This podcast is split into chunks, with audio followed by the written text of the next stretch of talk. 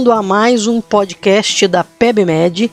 Eu sou Érica Campana, doutora e mestre em medicina pela UERJ, especialista em cardiologia pela SBCA-MB. Vamos para mais um podcast de hipertensão. Vamos discutir o tema metas de pressão arterial em idosos, o que mudou. A prevalência da hipertensão arterial entre idosos é extremamente elevada. Cerca de 75% dos homens idosos e 65% das mulheres idosas apresentam hipertensão.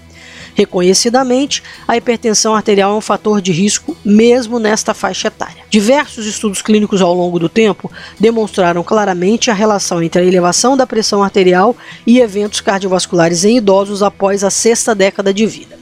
E, igualmente, a literatura é farta em evidências de que o tratamento da hipertensão nesses pacientes resulta em redução de morbidade e mortalidade cardiovascular, como ficou claro em estudos clássicos como SHEP, CIS-EURO, CIS-China e o HIVET. O que ainda não sabemos é qual o alvo de pressão arterial deve ser perseguido para a máxima proteção cardiovascular entre idosos. As características que tornam tão complexa a meta de pressão arterial entre idosos são várias. Sabemos que indivíduos idosos se apresentam com maior frequência com a hipertensão definida como sistólica e isolada. Neste subtipo de hipertensão arterial ocorre elevação da pressão arterial sistólica acima de 140 milímetros de mercúrio, com manutenção da pressão arterial diastólica em níveis normais ou até mesmo baixos, inferior a 80 milímetros de mercúrio. Claramente, esses pacientes apresentam um alargamento da pressão de pulso e esta condição atualmente está associada a um aumento do risco cardiovascular neste grupo. Outro aspecto relevante associado a esta característica clínica fisiopatológica da hipertensão do idoso é a dificuldade que a hipertensão sistólica isolada às vezes impõe no manejo farmacológico desses pacientes. Com frequência, o alcance de metas de pressão arterial sistólica mais rigorosas, como é habitualmente recomendado em pacientes de mais alto risco cardiovascular, é prejudicada pela redução excessiva da pressão arterial diastólica, que coloca em voga o eterno dilema da curva em J da pressão arterial diastólica, fenômeno a partir do qual a redução progressiva da pressão arterial diastólica com o tratamento se acompanha de redução de eventos cardiovasculares até um nadir, a partir do qual a continuada redução da pressão arterial diastólica resultará em aumento dos eventos coronarianos. As metas de pressão arterial sofreram importante modificação a partir da publicação das diretrizes europeia e americana, respectivamente em 2013 e 2014.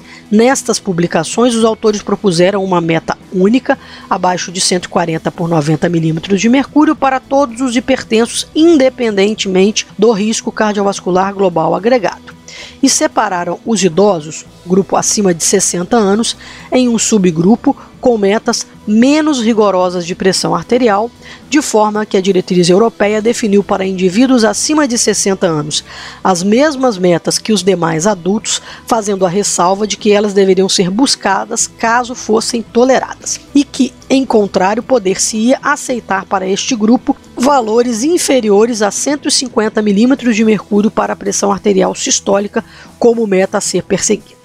Já a diretriz americana colocou como alvo entre pacientes acima de 60 anos uma meta de pressão arterial sistólica abaixo de 150 milímetros de mercúrio. Os alvos menos rigorosos entre idosos propostos por essas sociedades médicas resultam da lacuna de literatura em demonstrar um benefício adicional em proteção cardiovascular entre idosos quando o alvo da pressão arterial é inferior a 140 milímetros de mercúrio. Não há dúvidas, e a literatura é clara, que reduzir a pressão arterial sistólica abaixo de 150 milímetros de mercúrio resulta em redução de morbidade e mortalidade cardiovascular. Mas não há uma robustez nas evidências para suportar incontestavelmente um alvo abaixo de 140 milímetros de mercúrio. A partir da publicação dessas diretrizes, uma série de meta-análises, revisões sistemáticas e estudos clínicos foram realizados para tentar entender melhor a meta de pressão arterial. O primeiro deles foi o Sprint, que incluía em sua população um número considerável de idosos e que demonstrou que um alvo de pressão arterial sistólica inferior a 120 mm de mercúrio resultava em redução significativa dos principais eventos cardiovasculares e de mortalidade por todas as causas. Vale ressaltar que a maioria dos participantes do sprint que alcançaram as metas de pressão arterial em torno de 120 mm de mercúrio mantiveram a pressão arterial diastólica acima de 60 mm de mercúrio.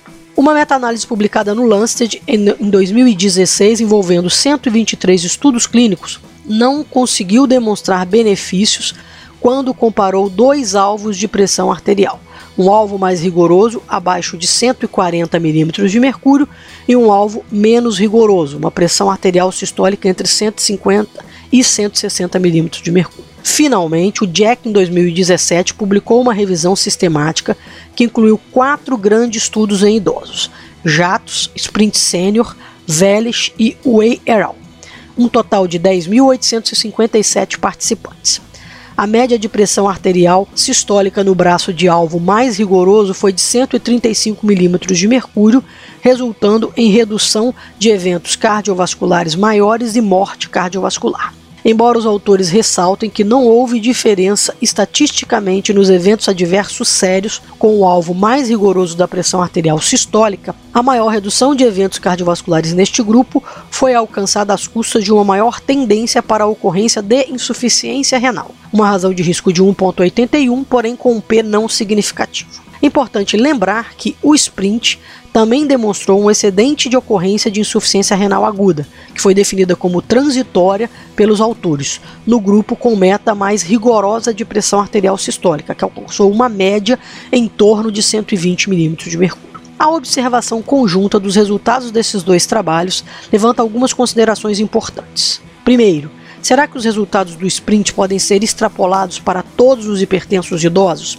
Segundo, como os resultados desses dois trabalhos, com alvos diferentes de pressão arterial sistólica, 135 milímetros de mercúrio na revisão do Jack e 120 milímetros de mercúrio no Sprint, podem ser transformados em uma meta recomendada para toda a população de pacientes acima de 60 anos. A resposta à primeira questão pode estar em uma publicação recente do NANES que demonstrou que 34,6% dos hipertensos com idade maior ou igual a 75 anos preenchia critérios de elegibilidade para o sprint. A segunda questão, que parece nos trazer metas diferentes de pressão arterial sistólica com o mesmo resultado de segurança, pode ser entendida a partir de alguns conhecimentos relacionados à técnica de medida da pressão arterial. O Sprint utilizou aparelhos automáticos de medida de pressão arterial, retirando, portanto, o efeito do avaliador. Diferente da maioria dos ensaios clínicos que utiliza esfigmomanômetros manuais ou semiautomáticos, em que há participação do examinador na medida auscultatória propriamente ou no acionamento do aparelho semiautomático. A medida automática da pressão arterial reconhecidamente resulta em valores 5 a 10 milímetros de mercúrio inferiores em relação às técnicas tradicionais, desta forma explicando a discrepância de alvos de pressão arterial com o mesmo resultado.